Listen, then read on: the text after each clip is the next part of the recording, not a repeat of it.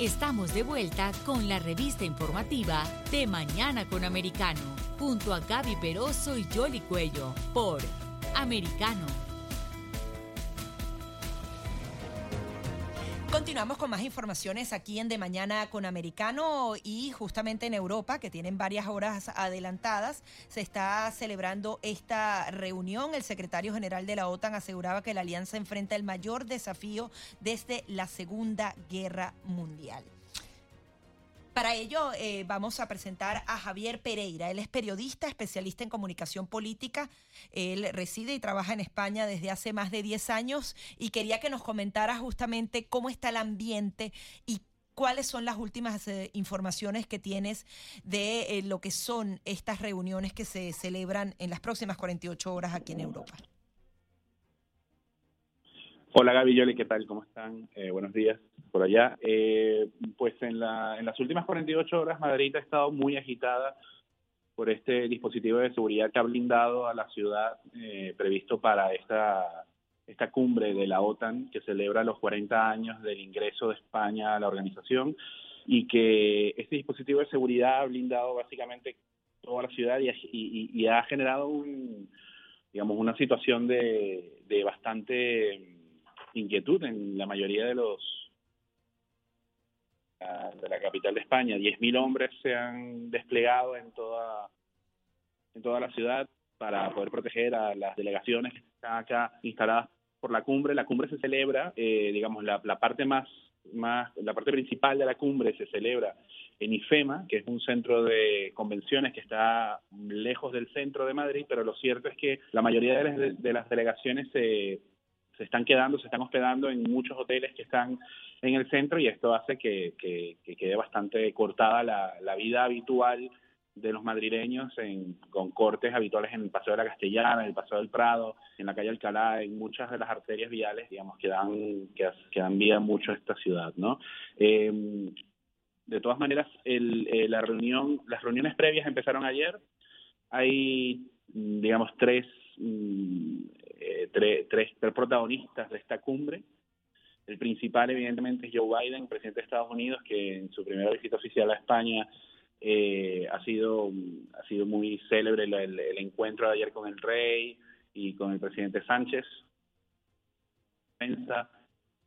la que en la que expresaron mucha sintonía aquí había mucha crítica eh, con respecto a las relaciones que durante la administración de Pedro Sánchez estaban llevando con Washington, eh, desde la administración Trump y ahora con la administración de Joe Biden. Ayer, ayer mostraron mucha buena sintonía. Mm, y los otros los otros protagonistas de la cumbre eh, han sido primero el presidente de Turquía, Erdogan, eh, que es uno de los socios, digamos, más, más peculiares de la Organización del Tratado Atlántico Norte, y luego el presidente Volodymyr Zelensky, que ha intervenido hoy en la mañana eh, telemáticamente en, en, las sesiones que, que comenzaron hoy. ¿no? Eh, los tres resultados, digamos, eh, más importantes de esta cumbre, en la que se está redefiniendo la estrategia de la organización para los próximos 5 o 10 años y que evidentemente con el conflicto en Ucrania eh, determina todo lo que, lo que va a ser el futuro de, de la estrategia de la organización. En primer lugar, eh, ha sido el anuncio ayer del de levantamiento del veto por parte de Turquía, Suecia y de Finlandia para la OTAN. Un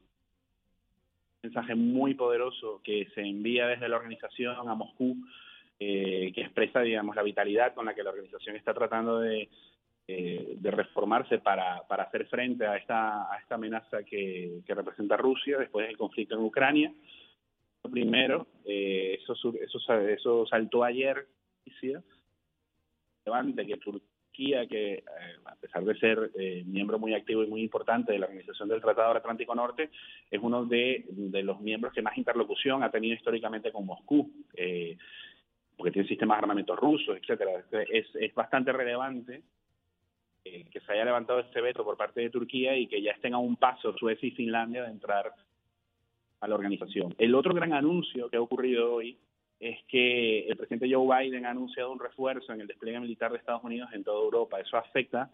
eh, a muchas bases militares que, que, hay en el viejo continente. Eh, aquí en España, en Rota, seguramente, eh, según lo que han revelado los reportes de prensa,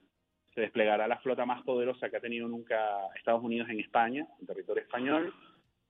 Eh, se abrirá en Polonia un cuartel general permanente de las fuerzas de Estados Unidos en España, ¿no? con una brigada rotatoria de unos 3.500 soldados también en, en Rumania, eh, escuadrones adicionales de aéreos y, terrestres, en fin, o sea, el poder de, de fuego que, que Estados Unidos va a desplegar en Europa en los próximos meses es un mensaje también muy contundente a Moscú en el marco de esta de este conflicto que se mantiene todavía y ya por muchos meses desde Ucrania. Ahora, Javier, uno de los temas también es que los países europeos tienen que aumentar su presupuesto en materia de defensa y España es uno de ellos que tiene que hacerlo. Y por otra parte, cuando se están ah, analizando las cifras ah, de lo que es la inflación, tienen que hacer ese balance para poder tener cómo defenderse ante cualquier eventualidad y amenaza que representa luego de la invasión rusa a Ucrania, pero por otro lado también eh, eh, le deben a los constituyentes la calidad de vida y con una inflación es un poco compleja eh, balancear esa ecuación la situación aquí en España es bastante compleja para el gobierno de Pedro Sánchez, primero porque en la conformación del gobierno es un gobierno de coalición, eh, Pedro Sánchez y el Partido Socialista no gobiernan en solitario, gobiernan con unos aliados que todos conocemos, que es el caso del Partido Podemos. Eh, Podemos ha estado desde el principio del conflicto con Ucrania, ha estado cuestionando eh, primero el, apoyo militar que se, que se, que, se está dando a Ucrania directamente desde España desde todos los países de la organización, pero desde España particularmente. Luego entró el debate, evidentemente, del poco aporte, que España es uno de los países que menos eh, aporta a la Organización del Tratado del Atlántico Norte. ese debate eh, Podemos también fijó posición sobre su negativa a que en los próximos presupuestos esto aumente y esto ha generado bastante inestabilidad dentro del gobierno. Eh, y además hoy, lo que mencionabas, el dato de inflación que, se reveló hace un par de horas aquí en España, es eh, que ya está ya superior el umbral este mental del 10%, está ya a 10,2%, es el mayor nivel de inflación en España eh, desde 1985 es una cosa que mantiene también en bastante tensión al gobierno, sumado además a que hace dos semanas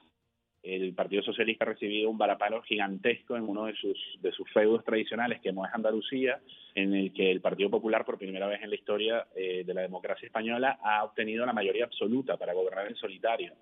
Eh, y eso, eh, digamos, desde el punto de vista político, es, es, es un golpe al mentón muy duro al Partido Socialista. Esto todo se combina como una especie de pequeña tormenta perfecta y el gobierno de Pedro Sánchez está tratando de, navegarla. ¿no? Aquí en España están planteadas elecciones eh, para finales del año 2023. Recordemos que aquí las elecciones son de régimen parlamentario, es decir, en cualquier momento se puede, el presidente de gobierno puede disolver las cámaras para convocar elecciones adelantadas, como ya pasó en la última vez. Sánchez ha dicho que va a llegar al final de la legislatura, Sánchez ha dicho que el gobierno de coalición está fuerte, pero lo que revelan los datos demoscópicos y lo que revela, digamos, la acción política, el panorama político es que el gobierno está en una situación bastante, bastante complicada. Primero, por un lado, por la inflación y por los datos económicos. El precio del combustible está, está con precios disparados con respecto incluso a otros países europeos. La inflación está también desbocada. Eh, digamos, la, los, los, los, planes de, inversión que el gobierno de España ha intentado vender con los fondos europeos, que es una inyección de fondos histórica también, que, desde hace meses ha llegado a, España, eh, no se nota, la, digamos, el,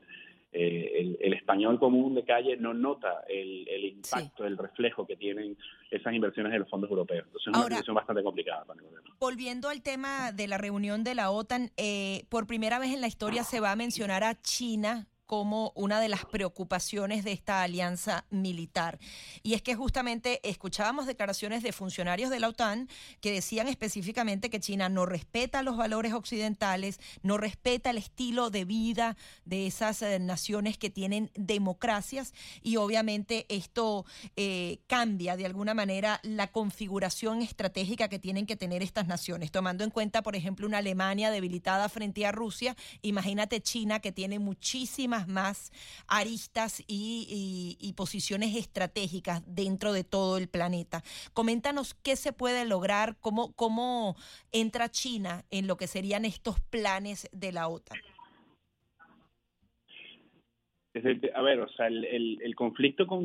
en, Ucrania ha, convertido, digamos, a Rusia en uno de los, en un factor eh, que, ha, que ha cambiado básicamente el juego eh, geoestratégico mm, que se venía ya adelantando en los últimos años. La última cumbre de la OTAN,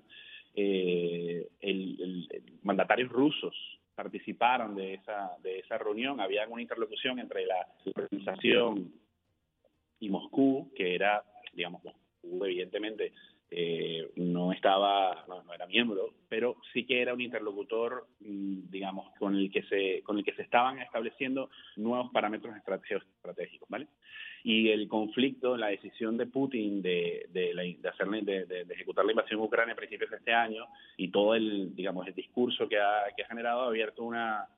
una dinámica que aquí se lee eh, como una guerra de este-oeste, de, Occidente contra Oriente, ¿vale? y es una guerra que no solo tiene propósitos políticos o no solo tiene características políticas y tiene impacto económico, un impacto enorme